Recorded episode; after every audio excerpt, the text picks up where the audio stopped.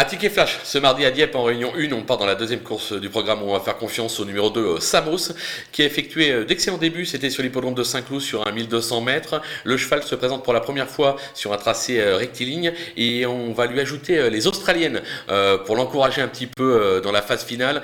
Stéphane Pasquier lui sera associé. C'est un cheval qui est quelque peu estimé par Fabrice Chappet. Je pense que d'entrée de jeu, ça peut faire pile pour ses débuts sur le parcours. Donc on va le tenter gagnant et placé.